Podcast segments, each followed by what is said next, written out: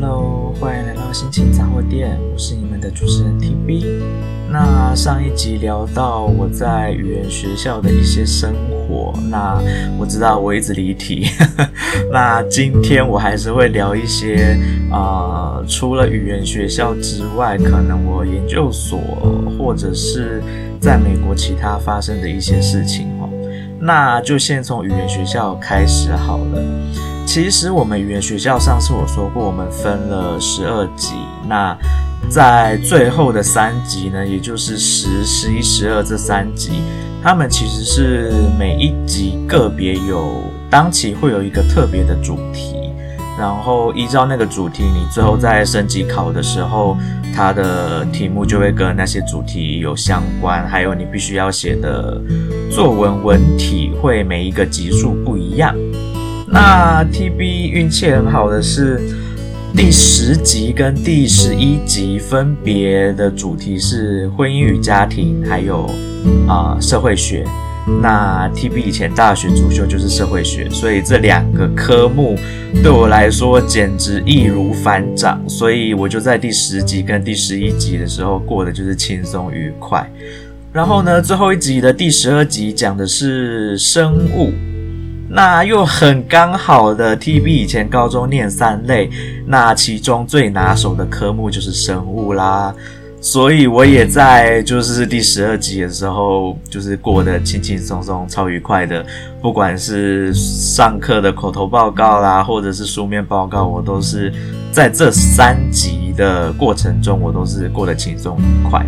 那就是因为 TB 在这三个主题都算是蛮熟悉的，所以我在升级考，我都很轻松愉快的就都考过嘛。刚刚有说过，可是、呃，我就问了我的最后十二级的老师，我问他说，因为我们的整体总个就是大毕业考的题型并不是呃，就是是随机的，那它是模拟托福的考试。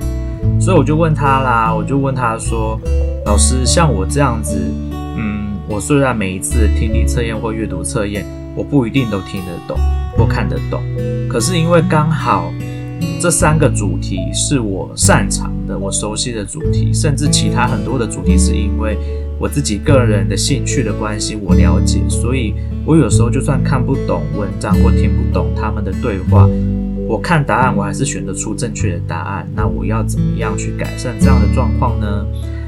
那老师就说没有别的办法，就是多阅读同主题的文章。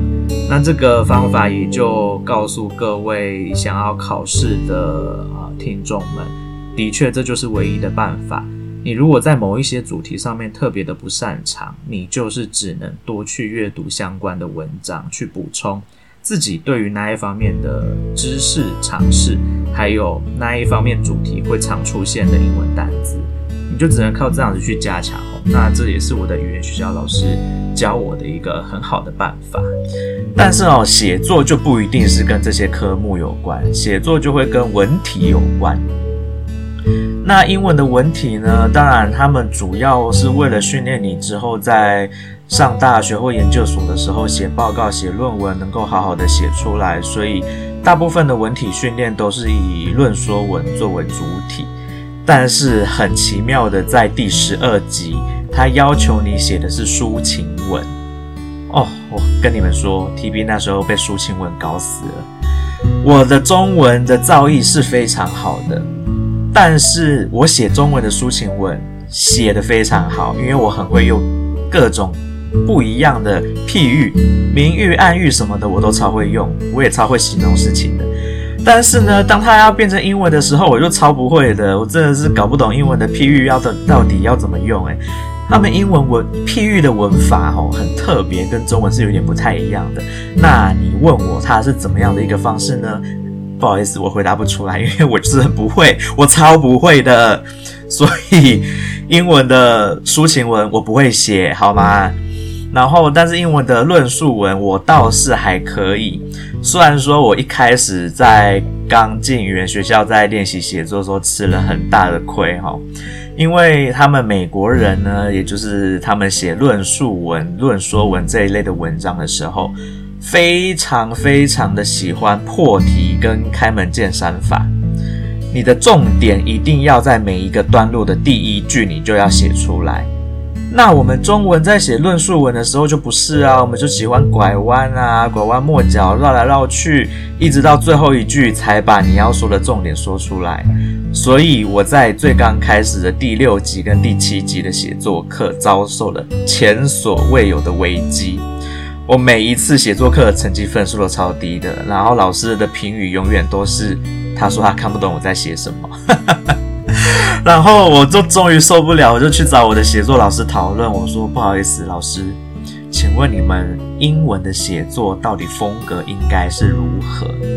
他才告诉我，你就必须要在第一句就把重点写出来，不然没有人知道你整篇文章在写什么。我才恍然大悟，我一直在用中文的思维去写呃英文的作文。那后来我知道这个撇步了之后，当然就是开始改啦。我的写作方式就改成英文的写作方式。那从此之后，我的英文写作分数就很高分啦。因为毕竟我本来就是很会写作文的人。那再顺便告诉各位一个小技巧哦，因为在写英文作文的时候，我们通常都是啊、会就是有点像是考试的方式嘛。那它虽然会提供你字典。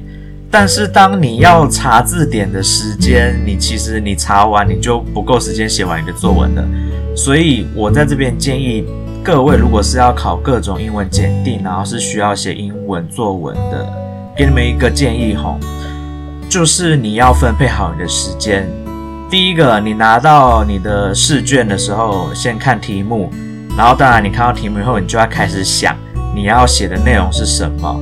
然后再来，你要开始写你的内容，最后你还要留时间去检查你写的内容里面的文法有没有错，你的拼字有没有错，你选的字词汇到底是正确还是错误的。所以你自己要分配好你考试写作文的时间哦，因为 TB 身边刚好朋友准备要考雅思，那他最近就一直在就是很痛苦的训练写作这件事，那我就教他时间分配是非常重要的。然后再来是，当你在想你要写作的时候，当然你最好的方式是你能够直接用英文的思维就去想你英文要写出的内容是什么。但是当你不行的时候，你先用中文去想你想要写的内容，当然是没有问题的啊，这是一定可以的嘛。你到时候再用英文把它写出来就好了。只是有的时候你用中文想出来的内容，你不一定知道这些英文单字要怎么写，那怎么办？你写不出来啊，那你不就整篇作文就就写不出来了？所以教你们另外一个方法就是。当你发现你用中文思维想出来的观点是你用英文的单字你不会用，你写不出来的时候，马上改成用你懂的英文单字的观点去写，就算它不是最好的观点也没有关系，因为你最重要的是你必须要把你的文章完成，就算你的观点是第二第二好的观点，或者是你觉得是很烂的观点，都比较没关系，因为英文作文的考试。你的观点不好，跟你作文没有完成相较之下，作文没有完成，你一定是得零分的嘛。那你观点不好，至少你是有分数的。所以 TB 在这里就是给大家一个写英文作文的算是小撇步啦。你如果真的单字都不会用，你就选择你会用的单字去写作文就好，不要去用很难的。好啦，那我接下来就要再重回讲到我的美国生活了。那上一集不是有说我跟一个才十九呃十九岁的阿拉伯同学成为好朋友吗？那他其实我我真的觉得他很可爱啦。他在要介绍我给他其他的朋友认识的时候，一般人介绍朋友都嘛会是说什么？诶，他是谁谁谁，是我哪一个班上的朋友啊？我们怎么认识的这样子？可是他的开头第一句介绍我的方式就是。He looks young, but he actually is old. 我快气死！我那时候听到我真的快气死。听不懂英文的朋友，我在这里用中文翻译给你们听哈。他就说他看起来很年轻，但他实际上很老了。怎么会有朋友介绍就是介绍词汇是这样子的啦，我真的是哦，我真的被他打败。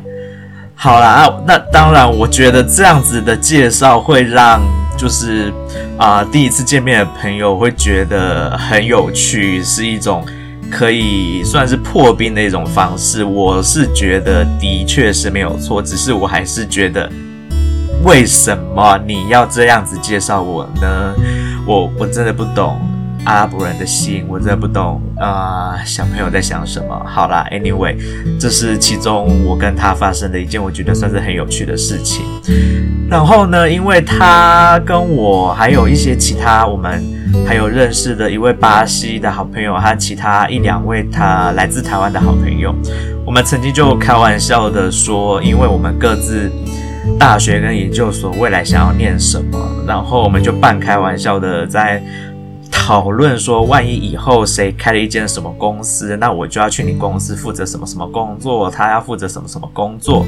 那其中有一个人呢，因为还没有决定好大学到底想要念什么，然后我们就随便乱说，那不然你就去帮大家买便当、跑腿、做这些助理的事情就好了啊，薪水，你的薪水就是供你吃饭。这样子，反正就是很很过分啦，我们就说了一些很过分的话。那那后来，其实这一位这位朋友呢，他在大学的时候表现的蛮优异的，因为他在他们大学的呃国际。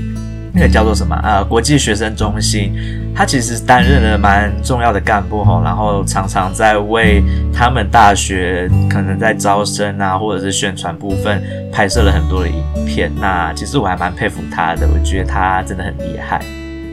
那他是一位巴西人哈，一个很可爱的巴西小妹妹。然后因为巴西是讲葡语嘛，葡萄牙语，那所以他其实是不会西班牙文的。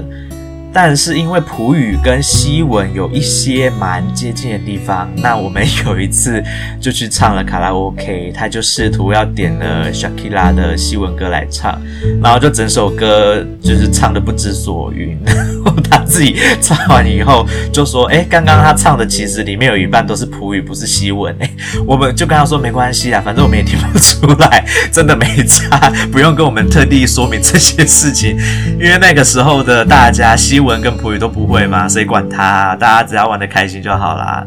然后我们也很常会去，呃，有一个地方是你可以打保龄球，你也可以打电动，然后你也可以唱歌的地方。哎，我忘，哎，那个地方叫做什么？我有点忘记了。反正我们就是很常在课后的时候一起去那个地方玩就对了。好啦，那就是当时在语言学校认识的一些朋友发生的一些有趣的事情。那有关于 TB 的英文程度呢？我的语言学校的老师曾经就是给了我两个不同的评价。同一个老师哦，在我不同级数的时候给了我两个不同的评价。那我曾经在某一次就是呃语言学校带着同学们一起去看电影的时候，那我就在跟其他的同学聊天啊，因为在等电影开始嘛，那我们就在聊天，聊一聊。我的老师就突然走过来，然后就靠近我，然后就跟我说：“我把它换成中文了哈，我就不不讲英文了，我就换成中文。”他说：“TB 啊，你已经念到第十一集了，为什么你的时态还全部都用错呢？”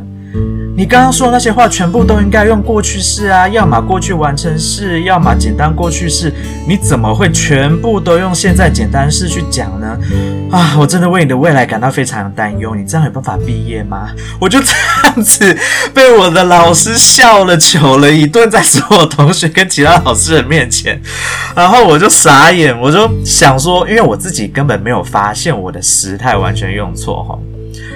我就超傻眼，我就问老师说：“我刚时态全部用错吗？”他说：“对啊，全部用错啦。你还敢称你自己现在是十一级吗？你丢不丢脸？” 我就我就很郑重跟他道歉。然后后来在那之后，我就在口说方面，在呃文法上，我自己就会很注意去确认我自己到底有没有讲对我的时态。那当然后来就进步很多啦。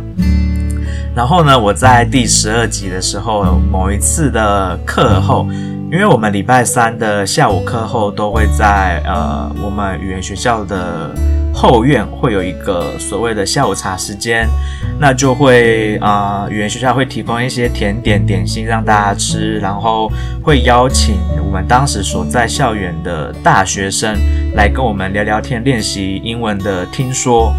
那当然，我们就也会跟语言学校自己的同学就是聊聊天嘛。那那个时候我忘记我在跟哪一个同学为了什么样的话题，就是起了一点小争执。那我们并不是真的吵架，我们只是在有一点点像是辩论，说，呃，我觉得这件事应该怎么样，他觉得那件事应该怎么样。总之呢，我们就是用英文在做一个这样子的小辩论。然后同那是同样的一位英文老师又出现了。他就走过来，一脸欣慰的看着我们两个，然后就说：“我的天哪，我真的感谢上帝。”然后我们就说：“怎么了，老师？你怎么了？” 他说。我好欣慰，你们居然能够用英文吵架吵得如此的顺畅，而且文法完全正确。我真的感谢上苍，我真的感谢上帝，我好感谢你们，居然英文可以进步的那么快。我也感谢我自己的教导方式非常的优秀，让你们英文进步的那么快。然 后我就听到，我就觉得啊，果然国外的语言语言的老教语言的老师通常都比较幽默吼，然后他们的。他们的国际观通常都也比较好啦，所以很能接受来自于各个不同国家的文化。那我们的语言学校的老师就是每一位都这么的幽默，我真的好喜欢他们。当然，我们语言学校也会根据啊、比如说当地美国当地有的一些节日，会举办一些活动，像是感恩节的活动啦、圣派翠克节的活动啦，或者是他也会根据来自于不同国家、不同文化的节日，举办一些啊、很特别关于那个国家的特别活动。那我就会很喜欢参与，因为他们都会把那些活动弄得很有趣。那我记得万圣节的时候很好玩的是，我有一位啊、墨西哥裔的老师，他很好玩哦，他会在每一天都装扮成不同的模样。那他也不会特地说他装扮成装扮成什么模样，只是他就会让大家去注意到他有没有去做打扮。那其实他第一天，我记得他第一天打呃穿着一套红色的皮衣皮裤。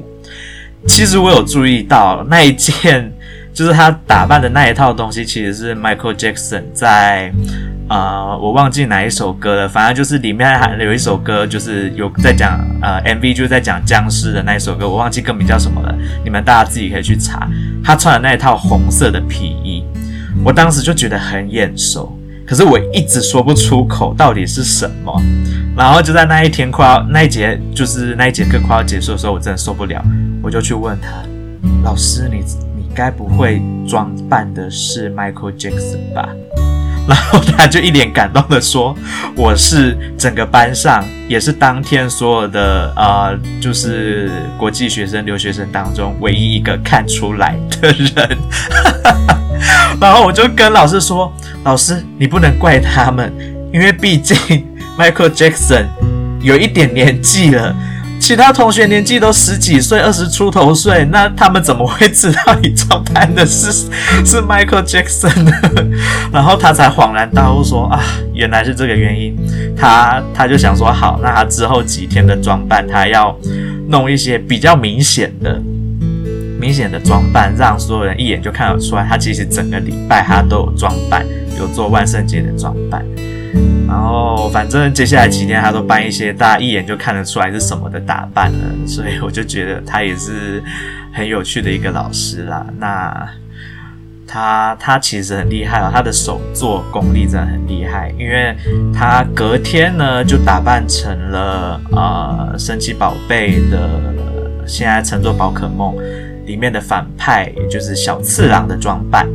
然后呢，他除了打扮成那样之外呢，他还自己手做了一个双蛋瓦斯哦，还不是瓦斯蛋那么简单啊，是双蛋瓦斯哦，自己手做哦。我就觉得哦，美国人真的不愧是从小就在训练有关于就是手做这项能力，他真的很厉害，他就把。啊、自己的万圣节打扮完全靠着他的双手做出来的。五天哦，他就这样装扮了五天，我真的佩服他，也是觉得国外的人对于庆祝节日这件事情真的非常的投入，因为他们国外也很常，大部分有有在看一些影集或者是有在看美国节目，大概都知道他们很喜欢把他们自己的前院前门。就是万圣节的时候做各种不一样的装扮，那我当时就有特地开车载着我的好朋友们四处去看不同的人家装扮的不一样的万圣节的家庭布置，哦，真的很可怕，有些真的很可怕，真的是会吓死人的那一种。晚上你如果经过，你真的是会吓到。所以我觉得国外在啊、不能说国外，应该说美国在这种过节文化上面是很 enjoy 的，很享受，就是每一个节日，那他们也都很享受每一次跟家人团聚的时光。我觉得这个是嗯、在可能跟我们华人文化上面差别比较大的地方，因为就华人文化上，你觉得？我觉得啦。对于家人团聚最大的节日，除了过年之外，可能就是清明节扫墓的时候，就这两大节日。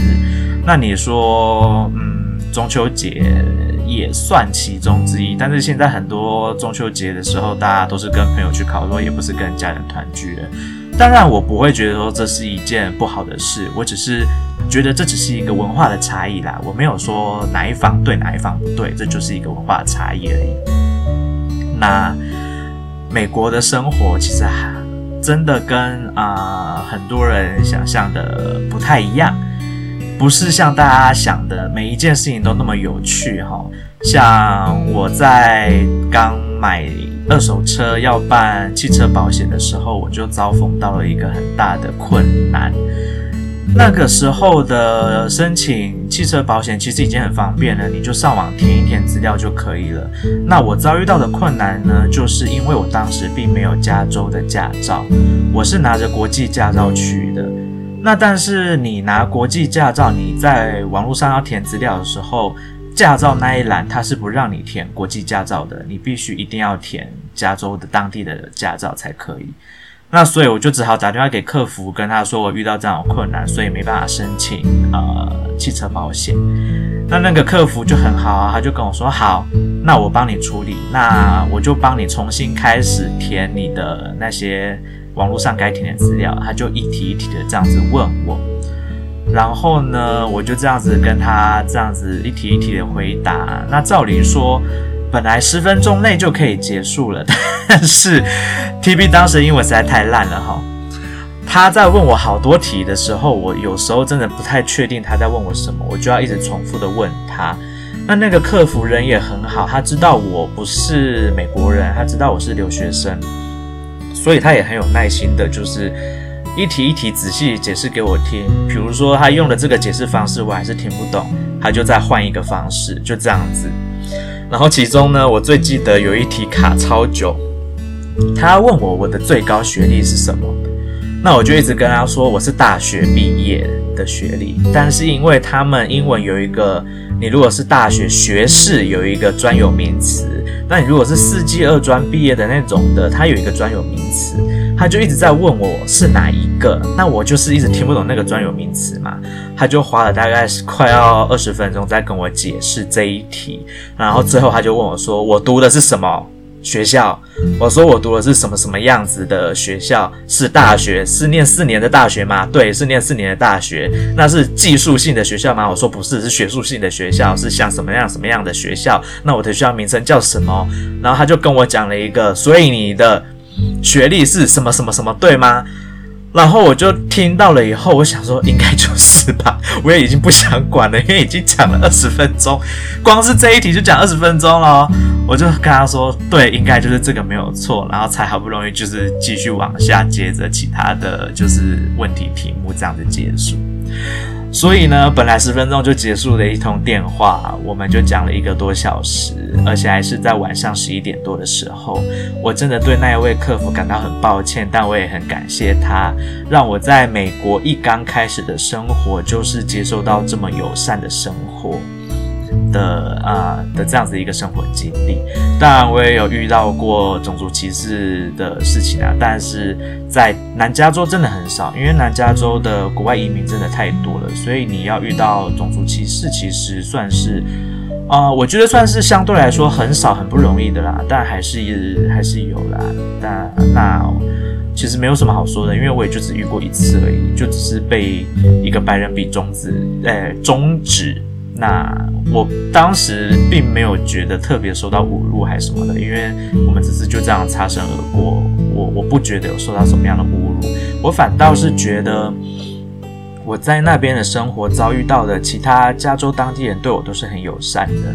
像是啊、今天节目可能有点长一点哦，那没关系啦，反正我觉得我很想要把这个故事讲完，我就把它讲完。像是我在刚开始英文还很烂的时候，我去一些素食店，就是所谓的快餐店去点餐的时候，有的时候他们搭配的副餐什么的，他们都讲得很快，那尤其加州人语速特别的快，那根据我询问语言学的专家。他说，加州人讲话又快又连在一起的原因是受到西班牙文很大的影响，因为加州很多呃拉丁裔的人，所以他们的英文说话方式就受到说西班牙文的方式很大的影响，他们会讲得又快又黏在一起，所以当时我去点餐的时候就常常听不懂点餐的内容是什么。那你们知道 TB 想到的解决方法是什么吗？啊、我相信聪明的你们应该也都知道到底要怎么办哦。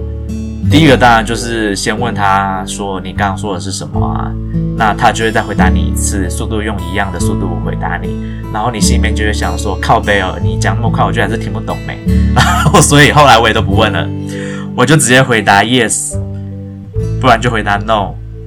我管他的，反正你你回答 yes 或 no，迟早有一个，就是至少有一个就会是正确的嘛。那当然，有的时候他的问题就不是 yes no 的这种问题啊，是选择题啊。那他就会，他就会看着我，然后很有耐心的告诉我说：“哦，这个不是 yes 或 no 的问题，是你必须要从三个选项去选出其中一个。”那我有的时候我就会要求他再就是拜托他再重复一次三个选项分别是什么。啊，有时候我听完以后我都还是不了解内容是什么，我就会直接跟他讲说：“那我要第一种。”我就想说，反正我选的第一种，他来的副餐是我不喜欢的，以后我就选第二种就好了。我就是抱着这种心态，在各个不同的餐厅这样子点菜的哈，然后一直到我的英文越来越好，我才终于可以开始渐渐的听得懂他们说的英文，然后渐渐看得懂菜单上面的东西。我就是靠着这样子去学英文的。因为你知道，有时候你光是只有在学校学英文，你是没有办法在生活上运用的。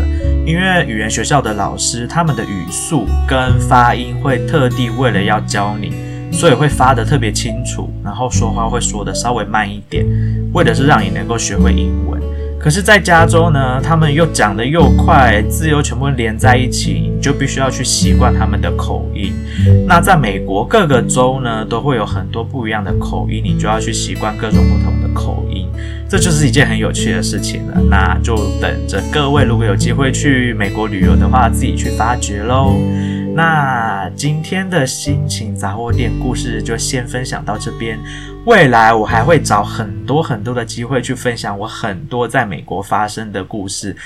毕竟我在美国也待了五年嘛，我发生了很多很多很有趣的事情，我很想要分享给大家。但是因为节目时间的关系，今天我们就先到这边暂停吧。那今天的心情杂货店就到这边结束。我是你们的主持人 TB。那祝大家有美好的一天，拜拜。